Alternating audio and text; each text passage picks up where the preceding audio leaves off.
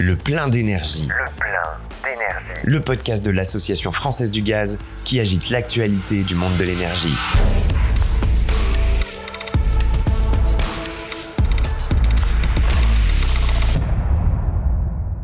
Bonjour à toutes, bonjour à tous. C'est le plein d'énergie, c'est le podcast de l'Association française du gaz qui ouvre le débat sur la place du gaz dans la transition énergétique. Des sujets qui nous concernent tous, logement, mobilité, transport, chauffage, comment demain rendre nos pratiques de consommation plus vertueuses? Aujourd'hui, dans ce deuxième épisode, on va parler du gaz made in France. Autrement dit, est-ce possible de produire du gaz en France 100% issu de nos déchets? Pour réduire notre dépendance énergétique, relocaliser de l'activité et inscrire la France sur le chemin de la neutralité carbone à horizon 2050, différents scénarios sont envisagés. Alors, quelle place pour ce gaz renouvelable produit en France? Peu cité, mais avec un potentiel bien réel, le gaz vert doit représenter 10% de la consommation française de gaz en 2030. L'écosystème des gaz verts, c'est aussi la mise en avant d'un tissu industriel innovant, d'un savoir-faire technologique made in France, source d'attractivité, notamment sur nos territoires ruraux. C'est aussi une promesse, celle de décarboner nos usages et d'offrir dans une logique de circuit court une énergie moins impactante pour notre environnement et notre santé.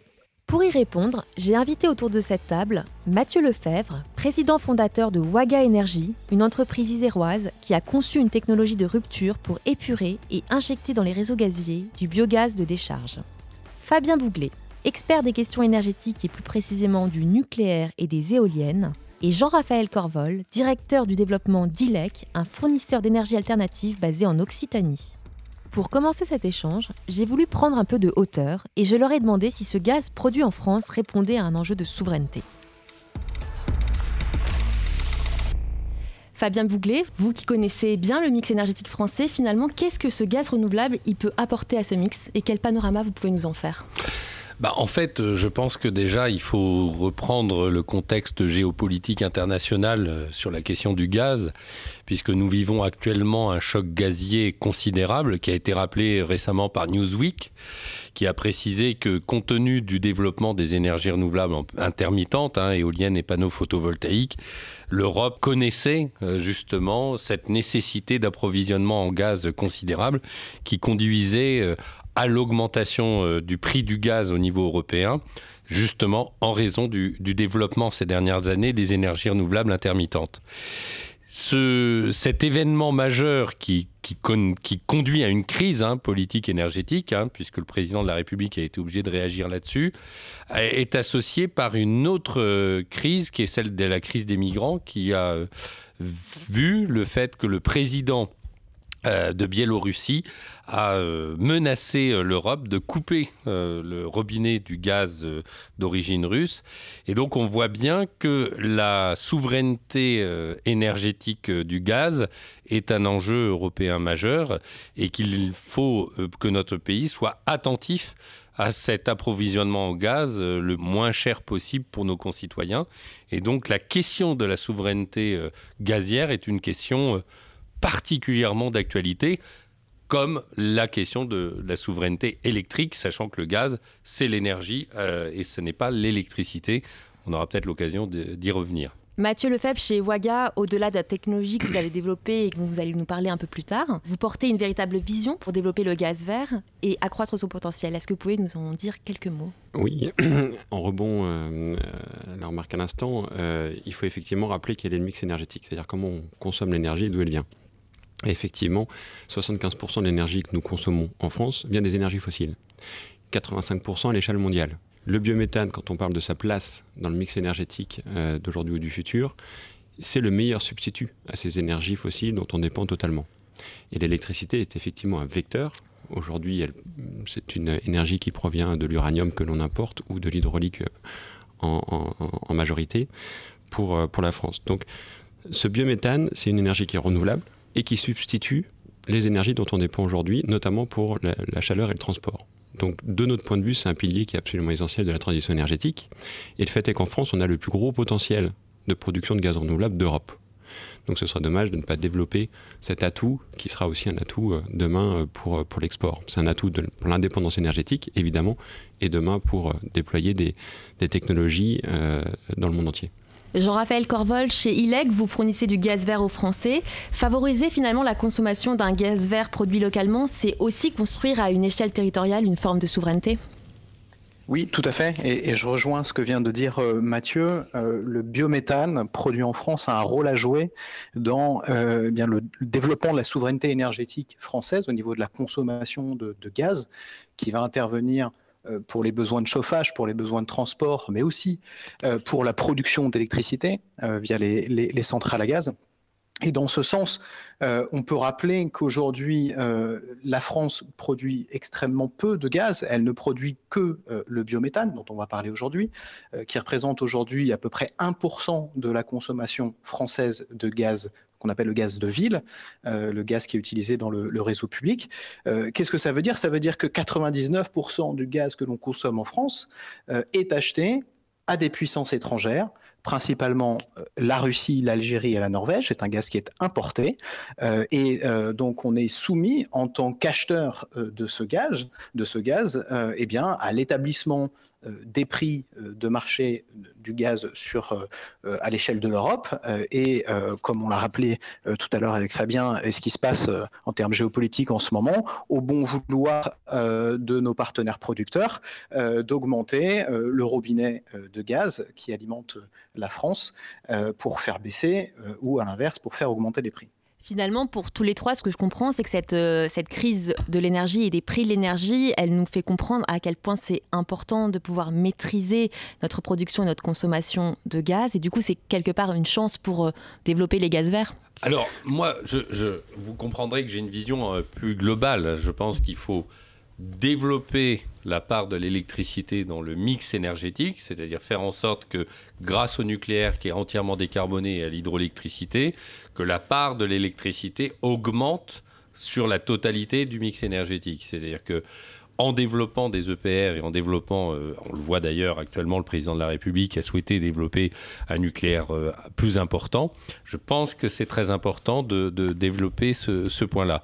Après, pour ce qui est de la part du gaz, le, gaz, il ne faut pas qu'on en soit trop dépendant à cause des renouvelables. Donc moi, personnellement, je plaide pour l'arrêt des renouvelables, puisque ça nous rend dépendants, et en particulier du gaz étranger. En revanche, l'idée qu'on réalise du gaz, en particulier avec euh, les déchets agricoles, euh, qu'on réalise du gaz made in France, me convient très très bien, dans la mesure où en diminuant la part des énergies fossiles, eh bien, euh, on va augmenter la part du gaz français dans ce mix euh, d'énergie fossile restant. En augmentant la productivité du gaz français et en diminuant la part des énergies fossiles, on, augmente de facto la part euh, du gaz made in France dans notre mix énergétique. Jean-Raphaël, vous voulez réagir?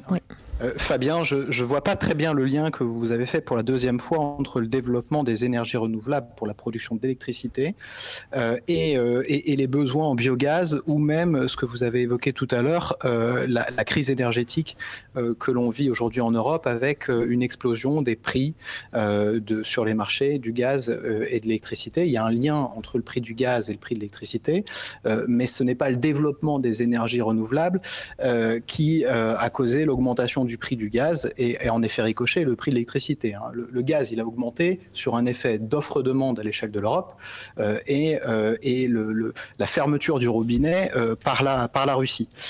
par contre, je, rejoins, notamment. je rejoins ce que vous avez dit sur la nécessité de développer un nouveau mix énergétique pour satisfaire des besoins qui vont être plus important dans les années à venir et en particulier sur l'électricité, on va avoir besoin de produire beaucoup plus d'électricité parce qu'on va en consommer beaucoup plus euh, au niveau des nouveaux usages et au niveau de l'électrification des besoins pour remplacer notamment l'énergie fossile. Donc ça c'est très important. Euh, cette augmentation de la production d'électricité, elle va se faire, espérons-le peut-être, avec le développement de nouvelles euh, centrales nucléaires, si tant est qu'on soit capable de les construire et de les mettre en œuvre à un horizon de temps qui est 30 ans, puisque là, le problème qu'on va avoir sur le besoin d'électricité, c'est 2050, euh, et on ne pourra pas se passer du développement des autres énergies renouvelables, euh, notamment l'éolien et le solaire, pour satisfaire la demande croissante. Euh, donc ça, c'était juste pour refaire un peu le parallèle sur l'électricité. sur le gaz, là, c'est le problème beaucoup plus simple tout le biogaz que, que l'on va produire en France, c'est autant moins qu'on achète euh, euh, à, des, à, des, à, des, puissances étrangères. Donc là, le lien est parfaitement direct. Si, je puis me permettre juste une remarque. Donc on, est là pour parler, parler, de gaz renouvelable. Exactement. Et il y a un point commun entre fossiles et nucléaire, c'est que c'est des énergies finies.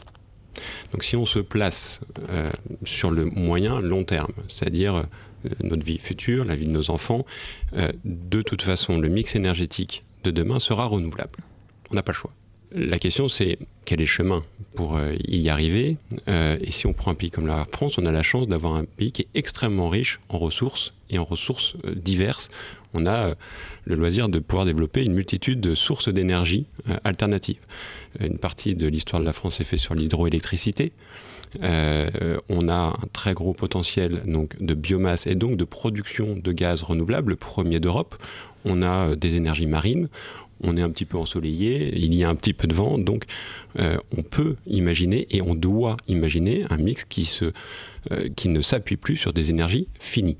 Ça, c'est très clair. Donc maintenant, quel est le rôle du gaz renouvelable? Eh bien, c'est de valoriser une ressource, la biomasse, qui est bien répandue et qui répond parfaitement à l'usage de l'énergie principale qu'on fait aujourd'hui, qui sont chaleur transport. Donc c'est pour cela que nous on a développé Waga Énergie et que l'on pense que le gaz renouvelable devrait euh, faire l'objet de toutes les attentions euh, en France comme à l'international, puisque c'est une clé absolument essentielle du succès du mix énergétique futur sur le long terme. On vient de l'entendre, le gaz vert et tout l'écosystème qu'il génère permet de contribuer à notre souveraineté. Et pour aller encore davantage dans le concret, on est parti à votre rencontre, vous qui nous écoutez, pour savoir ce que ça voulait dire pour vous, gaz vert, gaz made in France, ou encore si vous étiez prêt à payer plus cher pour une énergie plus verte. On vous écoute. Est-ce que vous savez exactement ce que c'est que le gaz vert? Non. Euh, pas tout à fait.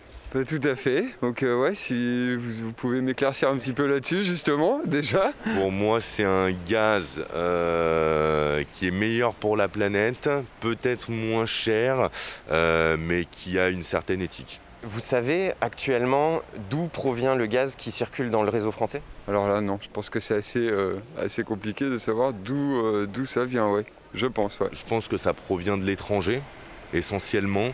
Euh, je pourrais pas dire d'où, euh, mais en tout cas, je pense que c'est des choses qu'on achète, en tout cas à l'étranger. Est-ce que ça vous paraît pertinent, d'un point de vue écologique, de produire davantage de gaz vert en France? Ah oui, complètement. Parce que je pense que déjà, d'un point de vue écologique, ça évite euh, beaucoup d'importations, donc de trajets éventuels. Enfin, oui. Puis je pense que consommer local aussi, hein, c'est intéressant. Évidemment, oui. Enfin, surtout si on a les ressources pour je vois pas vraiment l'intérêt du coup euh, d'aller chercher ailleurs. Euh. Mm, bien sûr, après aujourd'hui euh, on parle quand même beaucoup plus de l'électricité, notamment sur les véhicules, etc. Donc est-ce qu'il faut tout mettre dans l'électricité Effectivement faire du gaz vert en production française, quels sont les coûts? Il y a beaucoup de questions je pense autour de ça, mais effectivement produire français ce serait, ce serait génial. Moins de trajets, de ne pas importer de gaz de Russie, de ne pas dépendre de la Russie aussi pour se chauffer. Et, euh, et, puis que bah, les biodéchets servent à quelque chose, qu'on réutilise. Quoi. Je pense que c'est quelque chose de pertinent de produire euh, français, local. Euh, je trouve ça d'autant plus pertinent pour l'agriculteur. Parce qu'aujourd'hui, on en parle très peu, mais ces gens-là, ils ont quand même de grosses difficultés pour vivre. Et je pense pour eux, ça pourrait être éventuellement peut-être un complément par rapport à leur activité et de pouvoir essayer de s'en sortir parce que c'est un gros problème. Donc pourquoi pas Moi c'est vrai que je suis un petit côté écolo aussi, hein, donc euh, ouais voilà, oui, je circule à vélo, déjà j'ai pas de voiture, donc c'est vrai que moi je trouve ça bien si on peut le faire, hein, vraiment. Après à voir si c'est réalisable aussi. Hein. Est-ce que vous seriez prêt à payer une facture euh, d'énergie un tout petit peu plus cher en sachant que c'est du Made in France et que c'est écologique? Oui, je suis prêt à payer plus cher euh, systématiquement si c'est du Made in France ou si c'est quelque chose qui peut aider, il n'y a aucun Après, moi, je dis ça parce que on a peut-être les moyens aussi de, payer plus. Après, il faut peut-être aussi avoir l'avis de personnes euh, qui sont euh, bah, dans le besoin et qui n'arrivent pas à boucler les fins de mois. Est-ce qu'ils sont prêts, eux, à le faire? Nous, en tout cas, on est prêts à le faire. Oui. Si j'ai si des bonnes garanties, oui. Comme les impôts, on est prêt à payer plus d'impôts, mais il faut que derrière, euh, on le voit. Alors on vient de l'entendre, beaucoup de questions et d'interrogations de la part des Français. Et avant de vous faire réagir euh, en plateau, je voudrais donner la parole à Guillaume Quacadan, chargé de biogaz à Auvergne Énergie Environnement. Bonjour, merci d'être avec nous. Bonjour. Alors, les Français se posent la question de savoir si c'est possible finalement de produire du gaz made in France. Et en Auvergne, concrètement, c'est déjà une réalité? Alors, d'abord, oui, c'est possible de produire du, gaz made in France. En tout cas, il y a une étude euh, de projection de prospective euh, à horizon 2050 qui montre qu'on euh, a le potentiel pour que 100% du gaz dans les réseaux soit couvert par du gaz made in France à travers un mix de trois techniques, hein, la pyrogasification, la méthanation, le power to gaz et la méthanisation. Concernant euh, la méthanisation, c'est aujourd'hui une, technique de production du gaz vert euh, local français euh, qui, se déploie en métropole et avec un peu plus de, de 1000 unités de méthanisation au niveau France métropolitaine. Et puis en Auvergne-Rhône-Alpes, eh bien, tout à fait, c'est aussi une réalité puisqu'on en est aujourd'hui à date à 129 unités de méthanisation en fonctionnement, dont d'ailleurs, effectivement, comme le soulignait l'un des, l'une des personnes euh, euh, une majorité de méthanisation euh, portée par des agriculteurs. On est à peu près autour de l'équivalent des besoins de 30 à 35 000 foyers qui sont couverts du coup pour leur énergie par l'utilisation ben, en méthanisation de fumier, de bouts de stations d'épuration, de biodéchets. Mathieu, Waga Energy, c'est également basé en Auvergne et c'est aussi très concret. Votre technologie, vous venez d'ailleurs de rentrer en bourse. Est-ce que vous pouvez nous en dire quelques mots? Pardon, Auvergne-Rhône-Alpes, on est basé à Grenoble. Euh, on a produit à peu près 35 millions de mètres cubes de biométhane injectés dans les réseaux français. 35 millions de mètres cubes de biométhane, c'est euh, autant donc qui n'ont pas été importés et c'est l'équivalent de 35 millions de litres d'essence. Depuis euh, donc euh, la création de notre activité et avec cette innovation technique qu'est la Wagabox. Donc qu'est-ce qu'on fait? On récupère le gaz qui est produit spontanément sur les installations de stockage de nos déchets donc la poubelle hein, que vous jetez euh, probablement une fois par semaine dans, le bac. ces déchets contiennent une part de matière organique, le reste de du yaourt, la couche, la peau de banane. cette matière organique va se dégrader spontanément et produire un gaz qui est riche en méthane, que l'on va pouvoir épurer grâce à notre rupture technologique, la Wagabox, et donc produire du biométhane, qui est le substitut renouvelable du gaz naturel. Donc on est un producteur de biométhane à partir effectivement de nos déchets, euh, les déchets ultimes, euh, qui va venir substituer du gaz naturel aujourd'hui euh, importé. 10, unités en exploitation en France aujourd'hui, euh, une dizaine en construction, à la fois en France, mais comme je le disais tout à l'heure, aussi à l'international. C'est-à-dire que c'est des problématiques qui ne sont pas franco-françaises. On a des projets en construction en Espagne, euh, au Canada et aux États-Unis, euh, à titre d'exemple. C'est aussi une forme d'attractivité et d'emploi pour les, pour les territoires? Évidemment, puisque donc les déchets, c'est une énergie qui est très décentralisée. De, répartie de manière très homogène sur la planète. Partout où il y a des hommes, il y a de la biomasse, il y a des déchets. Et donc le gaz renouvelable est en adéquation très forte avec la densité de population mondiale. Ces euh, unités de production étant décentralisées, elles créent de l'emploi non seulement dans la phase de construction et dans les phases d'exploitation, puisqu'il faut exploiter ces usines à gaz euh, sur les sites. Et donc, on a des techniciens régionaux un peu répartis dans toute la France et euh, progressivement répartis dans le monde entier, puisque chaque pays que nous ouvrons, c'est un, nouveau territoire à aller développer de nouvelles unités dispersées partout où il y a des, villes plus ou moins grandes et donc partout où il y a des installations de stockage de déchets. Certains Français sont donc prêts à payer plus cher pour du gaz vert produit localement. Est-ce que chez ILEC, c'est ce que vous constatez vous aussi? Alors, euh, oui, ILEC, euh, dans son activité, fournit du biométhane aux consommateurs français, aux foyers, qui le souhaitent. Donc, on a des offres de fourniture 100% biométhane. Alors, cette notion de prix, elle est importante. On peut se poser la question, est-ce que le biométhane coûte plus cher que euh, gaz importé euh, de Russie. Euh, et, en fait, il y a plusieurs niveaux de réponse à cette question. La première, c'est au niveau du consommateur. Est-ce que le consommateur doit payer plus cher?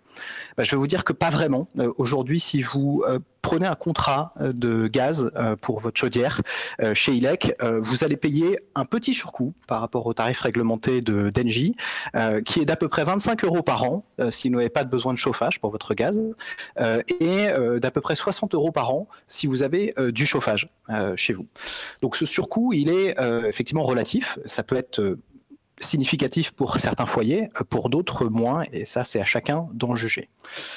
alors néanmoins, il y a quand même besoin de, développer cette filière du biométhane en France et il existe des subventions. Euh, et donc aujourd'hui, le gouvernement français aide euh, les producteurs de biométhane et ainsi il y a, ce surcoût euh, qui est aussi pris en charge par le gouvernement français. Fabien, du coup, on a pu l'entendre, les Français ne connaissent pas toujours l'origine du gaz consommé, mais ils semblent cependant trouver pertinent de le produire en France. La production de gaz vert au service des projets d'économie circulaire, c'est ça le secret?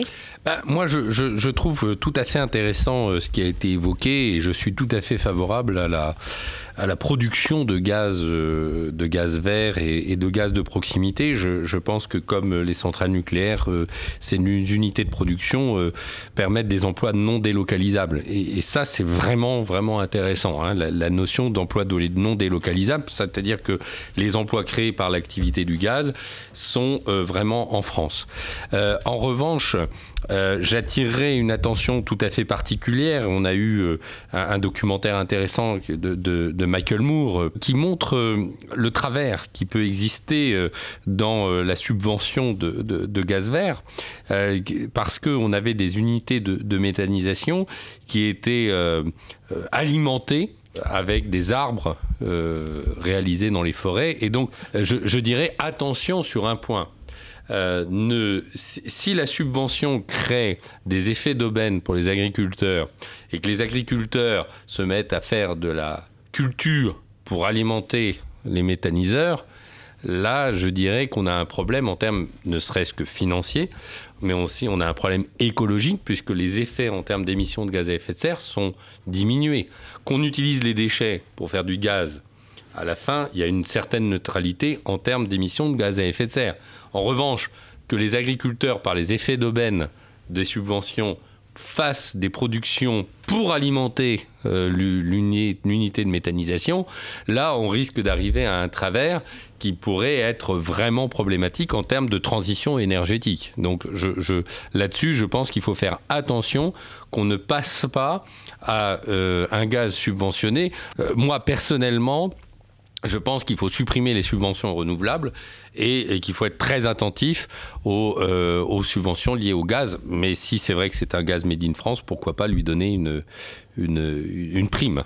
Alors je pense que tout le monde veut réagir en plateau. Guillaume peut-être? Bon, d'abord, euh, d'abord, on ne peut pas mettre tout ce qu'on veut dans un méthaniseur en France. Il y a, des décrets. Hein. Par exemple, un agriculteur en France peut éventuellement mettre des cultures dites principales, c'est-à-dire qui sont définies comme principales dans l'occupation du sol, euh, mais euh, au maximum à hauteur de 15% de l'ensemble du tonnage de matière brute possible, euh, enfin qui rentre dans son méthaniseur. Et en Nouvelle-Rhône-Alpes, on a fait un petit peu un bilan. Il y a aujourd'hui à peine 0,5% euh, ou moins de 1% des tonnages bruts qui sont issus de, cultures principales, mais je crois que c'est même moins de 0,4%, je crois. Il y, a, il y a culture et culture. Par rapport à, à des d'autres types de cultures qu'on appelle des cultures intermédiaires, euh, qui elles ne sont pas limitées pour entrer dans le méthaniseur. Là, c'est tout à fait bénéfique globalement sur l'agroécologie et sur euh, le, système agricole global, parce que c'est des cultures. Grâce à la méthanisation, on incite les agriculteurs à couvrir leur sol en hiver. Et c'est en ça que la méthanisation est différente de toutes les autres énergies qu'on connaît. C'est qu'elle a un champ euh, d'application et un champ d'intérêt bien au-delà de la production d'énergie en tant que telle. Et par exemple, sur les cultures intermédiaires à vocation énergétique, qui sont donc produites entre deux cultures principales, euh, par exemple entre planter euh, après une céréale euh, d'été et avant le maïs qui sera planté en mars, donc qui sera donc des cultures intermédiaires qui sont plantées d'octobre jusqu'à jusqu'à début mars. Et eh bien plutôt que ce soit en hiver qu'il y ait de l'érosion et qu'il y ait aussi de la perte d'azote des sols qui se mettent à lessiver, eh ben c'est des cultures qui vont protéger les sols, éviter le, le lessivage de l'azote qui serait encore existant dans le sol et qui en plus pourrait aller produire de l'énergie. Et donc là, en termes d'agroécologie, les agriculteurs ont beaucoup de choses à gagner en méthanisation. C'est non seulement une solution pour les collectivités, mais ça évite aux agriculteurs de racheter de l'azote importé euh, des pays étrangers, d'azote minéral importé des pays étrangers, qui là sont, est tout à fait négatif pour le bilan euh, de gaz à effet de serre. Mathieu, vouliez réagir aussi, je crois. Euh, oui, tout à fait. Alors, un tout petit mot euh, complémentaire, c'est euh, un rapport de l'INRAE vient de sortir cette semaine qui montre tous les bénéfices de la méthanisation. J'en rajouterai un qui a été constaté aussi, c'est une augmentation de la quantité de carbone dans le sol après quelques années de méthanisation. C'est-à-dire que c'est vraiment de l'agroécologie où on va venir stocker du carbone qui rend en gros les terres plus fertiles. Euh, sur la compétitivité, c'est un sujet euh, important. C'est une des raisons pour lesquelles on a créé Waga Energy. L'idée étant de pouvoir produire du biométhane qui soit compétitif en dehors des mécanismes de soutien. Et c'est ce que l'on a fait, ce qu'on a prouvé avec euh, maintenant des projets à l'international dans des pays qui n'ont pas de mécanisme de soutien. Alors ça dépend évidemment d'un certain nombre de conditions, une proximité du réseau de gaz, un site de taille suffisante pour avoir des économies d'échelle, mais c'est un élément essentiel. Et il faut euh, voir la trajectoire des énergies renouvelables. Le photovoltaïque était euh, excessivement cher, dix fois plus cher que l'énergie euh, nucléaire il y a quelques années, et depuis dix ans, il est bien en dessous. par exemple, du coup, c'est-à-dire qu'avec le développement des technologies, le déploiement de la solution, les coûts se sont effondrés pour devenir aujourd'hui finalement le coût de référence, en quelque sorte. Les passants disent est-on prêt à payer un peu plus cher?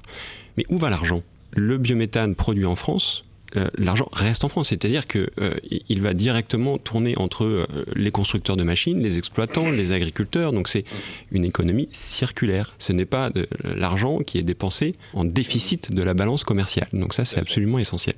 Jean-Raphaël, vous vouliez réagir aussi? Oui, je, voulais effectivement euh, euh, appuyer ce que, ce que vient de dire euh, Mathieu et, puis également Guillaume sur, sur les inquiétudes qui ont pu être soulevées sur le développement de la filière biométhane. comme toutes les filières émergentes, elle a évidemment besoin au départ de subventions pour atteindre des économies d'échelle, faire des progrès technologiques et, et, atteindre un, un, bon niveau de performance économique. ça a été le cas de, de, tout, de toutes les industries de production d'énergie. Euh, l'électricité nucléaire a été subventionnée et euh, les prochains réacteurs nucléaires qu'on va fabriquer seront également subventionnés euh, puisque payés par l'État. donc pour moi, il n'y a pas de, problématique à se dire est-ce qu'on doit ou non subventionner.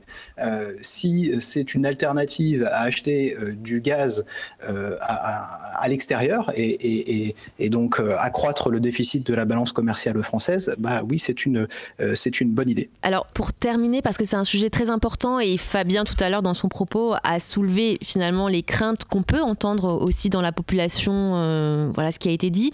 Peut-être sur cette notion d'acceptabilité, est-ce que vous pourriez me dire, chacun d'entre vous, en, vraiment en quelques mots, qu'est-ce qu'il faut faire finalement pour favoriser cette acceptabilité et accompagner les Français dans cette logique de décarbonation de leurs usages? Mathieu. Alors, nous, on est producteurs de biométhane, donc on est sur le terrain euh, et on peut le voir au quotidien. clairement, à partir du moment où le sujet est expliqué, l'acceptation est très forte. C'est une énergie renouvelable qui est produite localement, qui ne crée pas de déchets, qui est infinie et qui en plus vient résoudre, en l'occurrence pour notre filière, euh, une problématique euh, locale de notamment potentiellement nuisance olfactive ou, euh, ou, émissions. Donc les projets sont très appréciés, acceptés sur le territoire sans aucun souci, et c'est vrai en France comme à l'international. Le tout, c'est de mettre des mots sur les vrais sujets associés à l'énergie, les sujets du déchet, et d'apporter avec pédagogie euh, les, euh, les, solutions que, l'on peut proposer. Donc, nous n'avons pas euh, à ce stade de problématique d'acceptation. Par contre, il est clair que les médias feraient probablement bien de placer un peu plus l'emphase sur le, sur le gaz, avec pédagogie pour montrer tout l'intérêt de cette filière d'un point de vue stratégique pour la France. bien plus de pédagogie, plus d'information. Est-ce que c'est ça aussi le... Je vais vous dire, moi je suis juriste de formation. Et le Conseil d'État vient de promulguer une décision, enfin vient de donner une décision liée à la Convention d'Arus. La Convention d'Arus, c'est la Convention internationale qui édicte le fait que toute décision ayant un impact environnemental doit être réalisée avec la participation des citoyens impliqués par l'implantation d'une décision ayant un impact sur leur environnement. Pas pédagogie, pas participation à la décision. Et donc, si je devais donner un conseil à la filière biogaz, moi je trouve ça très bien. Je trouve ça très bien. Il y a la dimension de souveraineté, il y a la dimension de réutilisation des déchets. Ça, c'est très important. Je pense qu'il y a un impact en termes d'émissions de, de, carbone très intéressant également. Je dirais, à la, filière biogaz, faites le contraire de ce qu'a fait la filière éolienne. La filière éolienne s'est fait détester. Elle s'est fait euh, conspuer. Il y a 70% de taux de recours. Vous imaginez? Moi, je, dirais, prenez en compte l'avis euh, des populations, la participation du public euh, et écoutez les gens, pas simplement faire un travail pédagogique. Guillaume, euh, organiser des réunions, accompagner finalement le, le territoire euh, dans cette appropriation locale des projets, c'est aussi ce que vous faites, j'imagine, en Auvergne-Rhône-Alpes euh, à travers Aura Énergie Environnement. Oui, nous, avec l'ensemble des partenaires régionaux et départementaux, pour nous, acceptabilité, et on parle même d'appropriation locale des projets, et en ça, je, rejoins le, dernier interlocuteur. C'est-à-dire, l'idée, c'est que localement, le territoire avec euh, ceux, qui le représentent, les élus, mais aussi ceux qui vivent dedans, les riverains, euh, s'approprient les projets et y participent. Et pour ça, c'est aussi euh, un travail auprès des porteurs de projets avec un, changement de paradigme. Il y a encore quelques porteurs de projets en région euh, ou ailleurs, d'ailleurs en France aussi, hein, euh, qui sont sur euh, un système, c'est un projet privé, donc ça regarde personne là-dessus.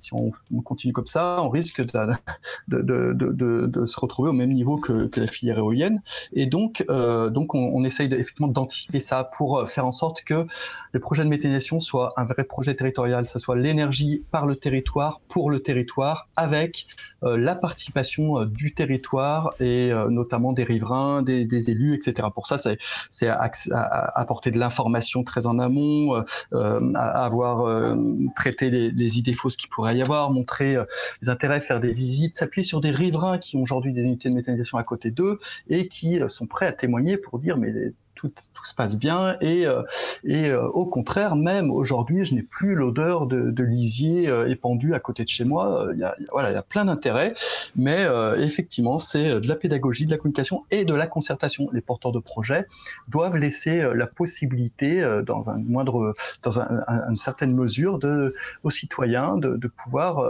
apporter quelques améliorations au projet si besoin. Jean-Raphaël, cette logique de circuit court, c'est celle aussi que vous accompagnez chez ILEC oui, tout à fait. C'était l'élément que je voulais rajouter. Euh, dans cette logique, effectivement, d'améliorer l'acceptabilité euh, des, projets de méthanisation et de production de biogaz, je pense qu'il est important que l'on puisse recréer le lien entre le consommateur et le producteur. Et ça, aujourd'hui, c'est tout à fait possible. Euh, il faut faire intervenir, effectivement, les citoyens au moment de la genèse des projets, euh, mais une fois que le projet marche, euh, on a la possibilité de créer le lien entre le producteur localement et le consommateur. Euh, lorsque vous prenez un contrat de fourniture de gaz chez ILEC, vous devez choisir le producteur euh, à qui vous allez être associé. Alors c'est pas le producteur qui va vous alimenter physiquement, puisque le gaz est injecté sur le réseau public et tout ça se mélange, mais c'est le producteur que vous allez payer. Euh, et là, on, on, recrée ce lien, cette relation forte entre le consommateur et le producteur, euh, en donnant la possibilité au consommateur de choisir qui veut soutenir. Est-ce que je veux soutenir un agriculteur euh, qui est peut-être près de chez moi ou, ou dans le département d'à côté, ou est-ce que je veux acheter mon gaz à la Norvège, à l'Algérie ou à la Russie? Donc euh, euh, on peut aussi contribuer au développement de cette filière en faisant intervenir euh, le consommateur et son choix par le porte-monnaie.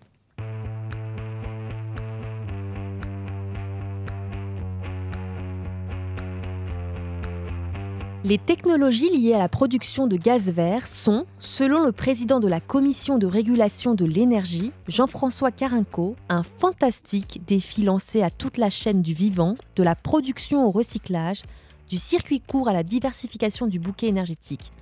Un défi, le gaz made in France? Probablement. Mais comme on a pu le voir aujourd'hui, peut-être aussi une opportunité de verdir le gaz que nous consommons et de créer un écosystème plus durable, moins dépendant des marchés internationaux. Alors est-ce que demain, on se chauffera avec du gaz issu de nos déchets? À nous d'en décider.